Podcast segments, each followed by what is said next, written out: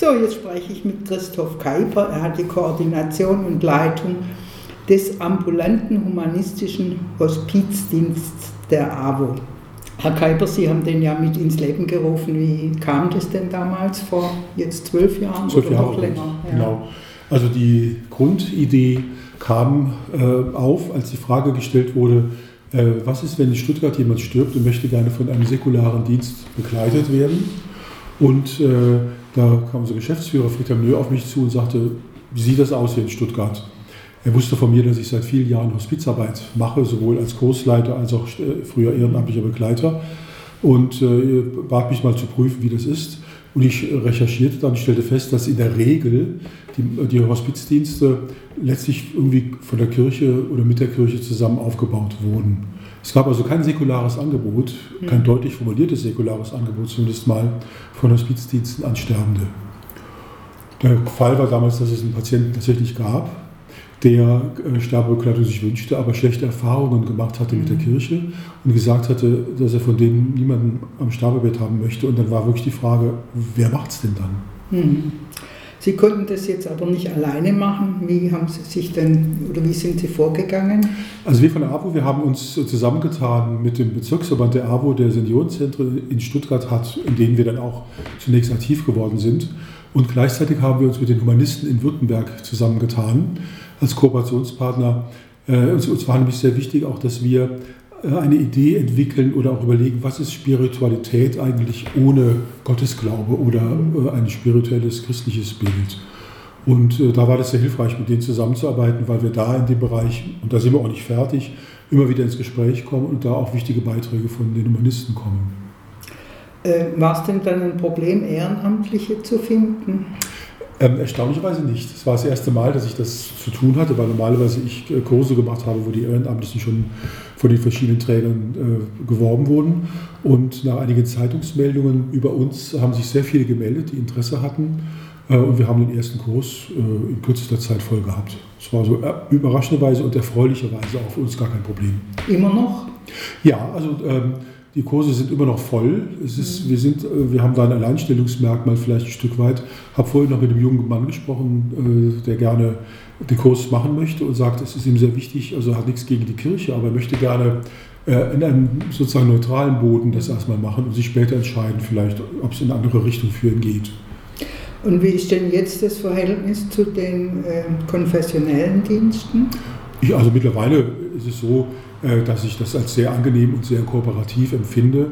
Äh, dazu muss man wissen, dass ich ja selber aus den kirchlichen Diensten herauskomme. Ich habe ja für das Hospiz Stuttgart, auch für den Caritas mache ich auch nach wie vor äh, Hospizausbildungen gemacht, Trauergruppen und ähnliches mehr, Supervisionen, Fortbildungsseminare. Und für mich war der damalige Start, war eine, das war eine kurze Irritation, weil die Kirchen nicht wussten, wie sie uns einschätzen sollen.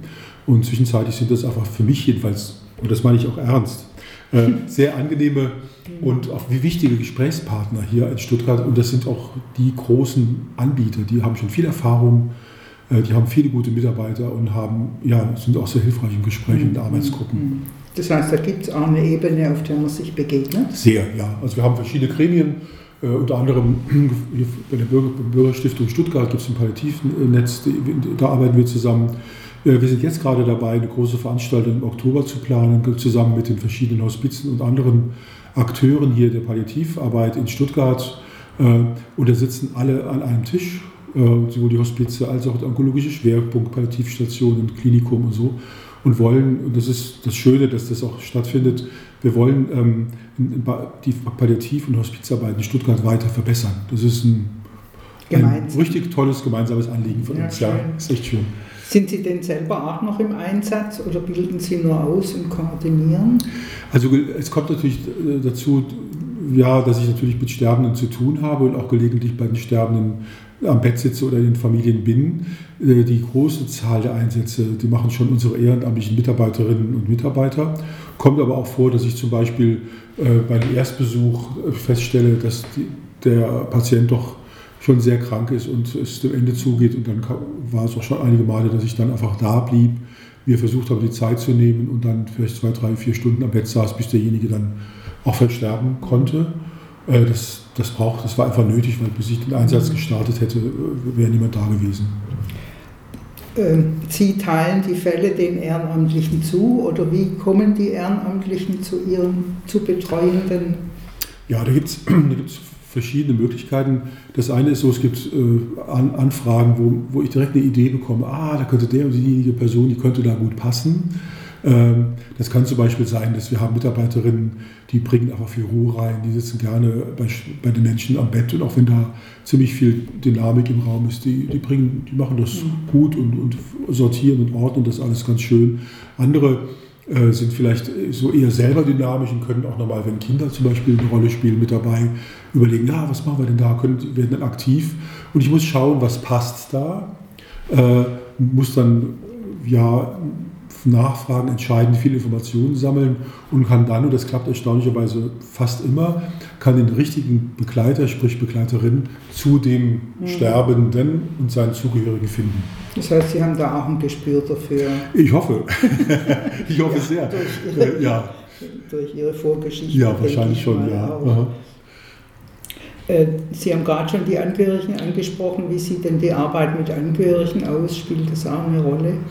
Also wir gehen fest davon, davon aus, dass, ähm, dass, es, dass es Sterbende nie, nie alleine äh, stirbt, sondern dass es immer ein System drumherum, gibt, das auch mit, mit dem Tod zu tun hat. Das können die Angehörigen sein, das können die Zugehörigen sein. Ähm, die, die, die, die, fallen ja oft ein bisschen aus dem Fokus auch äh, heraus dann.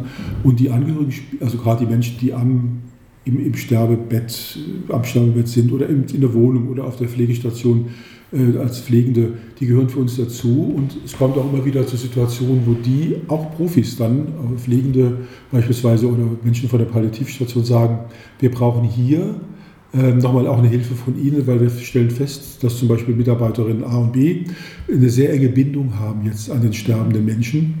Und ähm, die müssen auch einen Raum haben, um ihre Trauer zu sortieren. Und das, äh, die, brauchen, die brauchen niemanden.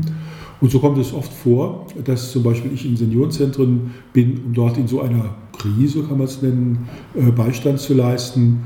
Und unsere Mitarbeiterinnen und Mitarbeiter sind sehr angehalten, immer auch über den Tellerrand zu schauen und den Sterbenden als, nicht als Individuum alleine zu sehen, sondern immer sagen, da stirbt, da stirbt ein Stück Geschichte um ihn herum auch mit. Und wenn das nur eine Arzthelferin ist, die 25 Jahre lang für denjenigen, die Rezepte gemacht hat, und ab und zu mal Blut abgenommen hat, letztlich gehört die auch dazu. Ne? Die leidet eventuell auch. Und Kann es denn auch sein, dass jetzt Angehörige noch mehr Unterstützung oder Betreuung brauchen als die Sterbenden selber?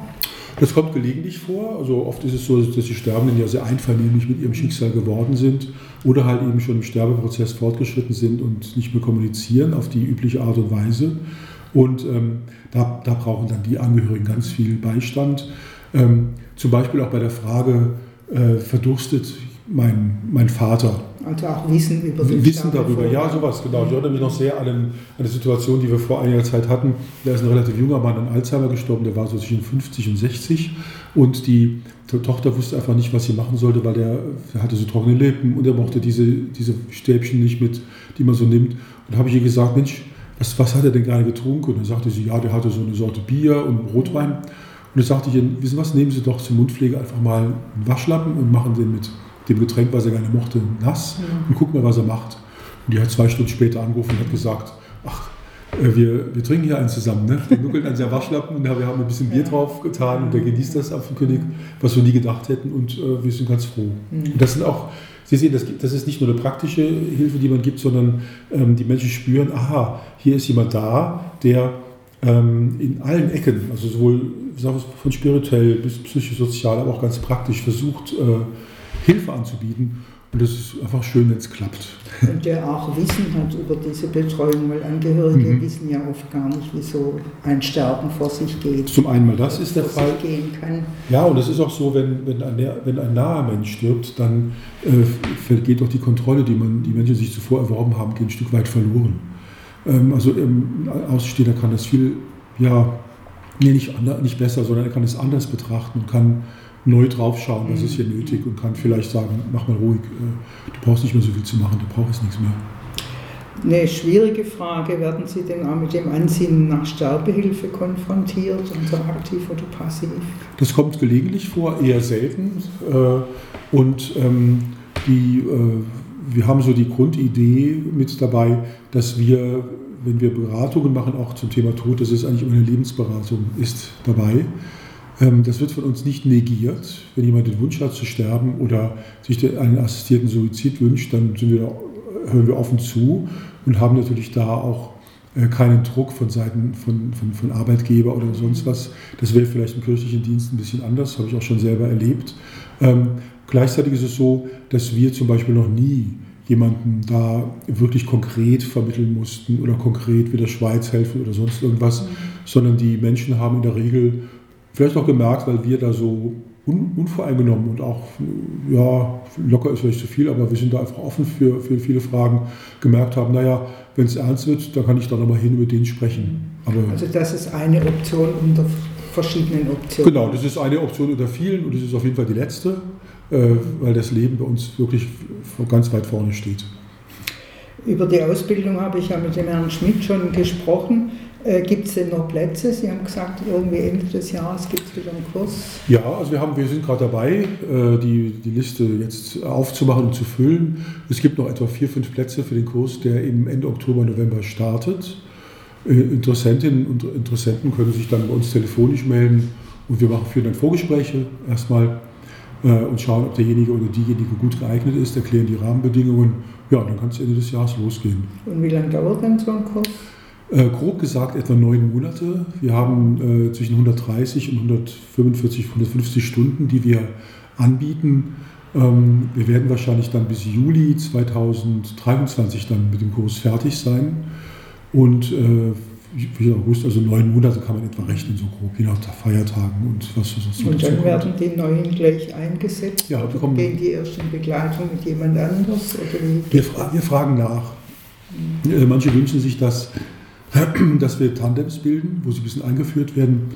Und wir haben aber auch, ich würde sagen, fast die Mehrzahl der Leute sagt, naja, äh, eigentlich traue ich es mir nicht zu, aber ich mache es einfach mal. Das sagen viele oder fast alle. Und wenn sie jetzt vom ersten Einsatz kommen, sagen sie, das war klasse, das hat gepasst. Äh, ich bin froh über mich. Ich habe es geschafft. Vielen Dank für das Gespräch und wie gesagt, wer sich interessiert dafür, kann sich bei der AWO melden, am besten telefonisch. Gerne. Die Telefonnummer findet man. Dankeschön, Herr Kai. Gerne.